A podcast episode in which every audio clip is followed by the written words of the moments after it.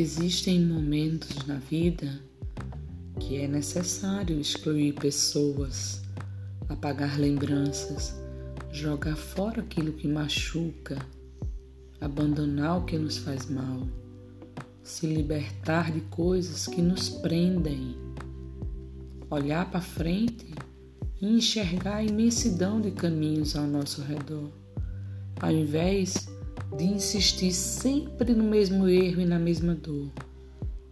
Aprenda a gostar de você, a cuidar de você e principalmente a gostar de quem também gosta de você, do jeitinho que você é. Não desista jamais e assim valorize somente quem te ama.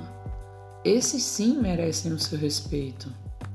Quanto ao resto, bom, ninguém nunca precisou de restos para ser feliz. Cuide apenas daquilo que for verdadeiro. O que não for, deixe passar.